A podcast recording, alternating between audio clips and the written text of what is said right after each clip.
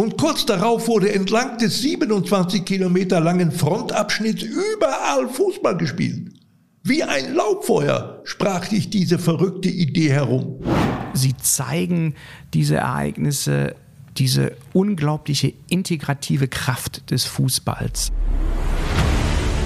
Deutschland, dein Fußball. Der Podcast zum Buch von Manuel Neukirchner. Präsentiert von Werner Hansch.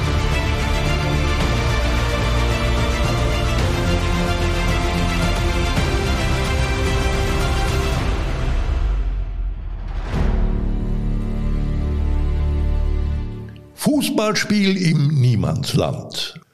Lange hatte der britische Offizier Wilfred Percy Neville vom 8. Bataillon des East Surrey Regiments überlegt, wie er seine Soldaten, die größtenteils von der Schulbank zu ihm gekommen waren, zum unerschrockenen Sturm auf die deutschen Schützengräben ermutigen könnte. Die zündende Idee kam ihm, als er die jungen Infanteristen in ihrer Rückzugszone hinter der Front übermütig und in nervöser Erwartung auf den großen Tag um das runde Leder balgen sah. Für ihren ersten großen Kampf schaffte Neville zwei Fußbälle herbei und beschriftete sie.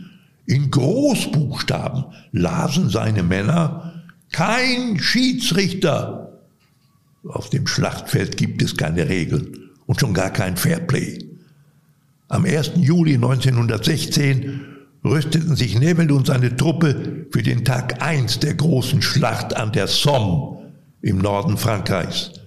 Die beiden Bälle kamen ins Marschgebäck. Den Anstoß zur Sturmoffensive im Morgengrauen führte der Captain selber aus. Er schoss die Fußbälle ins Niemandsland in Richtung der deutschen Linie, die 300 Meter vor ihnen lag. Und seine Schützlinge folgten mit Gebrüll. Kink and rasch wurde im mörderischen Stellungskrieg zum naiven Versuch, die Todesangst vergessen zu machen. Diejenigen, die es schaffen sollten, einen der Bälle im deutschen Schützengraben zu versenken, wollte Neville beim Mannschaftsabend höchstpersönlich ehren. Doch dazu kam es nicht mehr. Die lauten Schlachtrufe des vorauseilenden Captains im Kampf um wenige Meter Geländegewinn wurden von einer deutschen Gewehrsalve jäh zum Verstummen gebracht. Der Offizier sank mit einem dünnen Schrei zu Boden und die jungen Infanteristen, die überleben sollten, hatten im Angesicht des Todes erfahren, das Schlachtfeld ist kein Fußballplatz. Für den historischen Diskurs sind Begebenheiten wie Wilfried P. Nevilles Fußballattacke zwischen den Schützengräben nur kleine Episoden am Rande des großen Geschehens.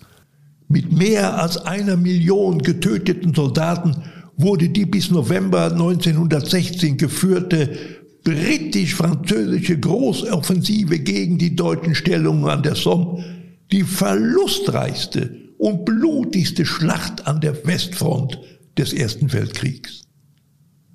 Und doch sind es eben diese wahren, kurzen Geschichten hinter den Todesstatistiken, die den Kriegswahnsinn und die Urkatastrophe des 20. Jahrhunderts als menschliche Tragödie anschaulich werden lassen. Der Erste Weltkrieg und der Fußball haben noch einen ganz anderen Stoff hervorgebracht, den Hollywood nicht hätte wirkungsvoller erfinden können. Die ballverliebten jungen Infanteristen des East Surrey Regiments hatten eineinhalb Jahre vor dem Tod ihres Bataillonsoffiziers unter dem heimischen Weihnachtsbau noch keine Vorstellung von den blutigen Schlachtfeldern in Nordfrankreich, als sich am 24. Dezember 1914 folgende Geschichte im großen Krieg abspielte. Das Niemandsland zwischen den britischen und deutschen Schützengräben in der Umgebung von Ypern ein 27 Kilometer langer Todesstreifen übersät mit ungeborgenen Leichen und gefrierender Nässe, tauchte am späten Nachmittag trostlos in die Dunkelheit Flanderns ein.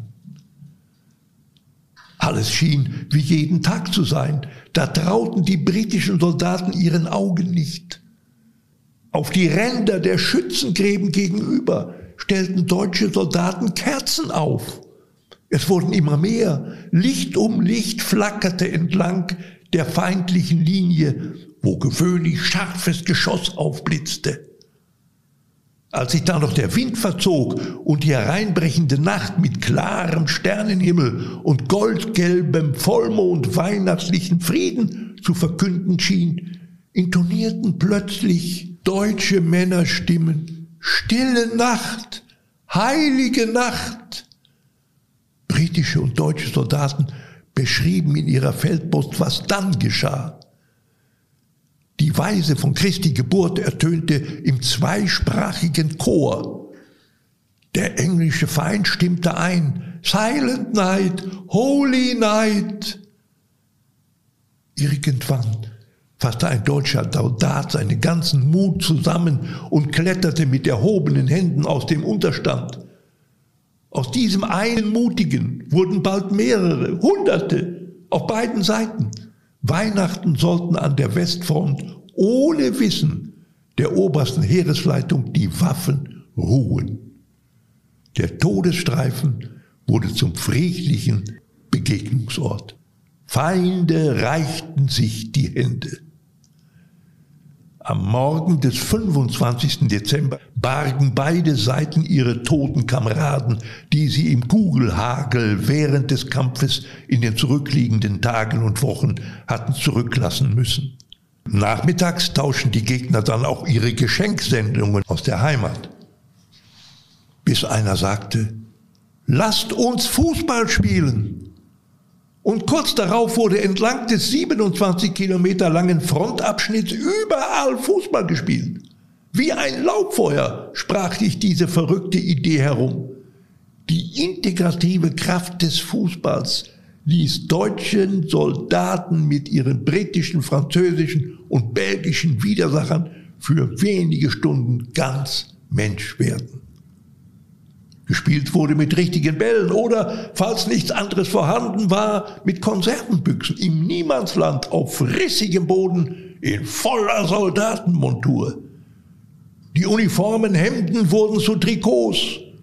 Die Kopfbedeckungen dienten als Tormarkierungen. Herumliegender Stacheldraht und Munitionsreste wurden weggeräumt, Granatrichter zugeschüttet oder einfach umdribbelt. Ein Spiel dauerte nicht länger als eine Stunde. Danach mussten die Soldaten zur Ruhe kommen. Unser Geist und unser Verstand schrien nach Schlaf. Jede Zelle flehte nach Ruhe, schrieb der britische Soldat John Lucy nach Hause. Und doch, der Drang, die Seele frei zu spielen, war größer. Die Verbrüderung der Feinde auf dem Schlachtfeld dauerte bis zum 26. Dezember. Captain G.C. Dunn schrieb in sein Tagebuch, um 8.30 Uhr wurden drei Schuss in die Luft gefeuert und wir hissten eine Flagge mit der Aufschrift Merry Christmas. Auf der anderen Seite der Front erschien ein deutscher Hauptmann, der ein Tuch in die Höhe hielt, auf dem Thank you geschrieben stand. Beide salutierten und gingen in ihre Gräben zurück. Ein deutscher Soldat schoss zweimal in die Luft. Danach war wieder Krieg. Der Irrsinn sollte erst zwei Jahre später, am 11. November 1918, enden. Mehr als 17 Millionen Menschen haben im großen Krieg ihr Leben verloren.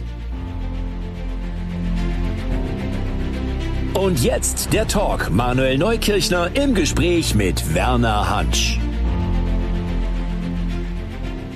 Ja, da haben wir mal ein sehr trauriges Ende erlebt, bei dem der Fußball auch eine Rolle gespielt hat. Ich habe mich gefragt, äh, Manuel, wir sitzen wieder beide zusammen nach diesem Take.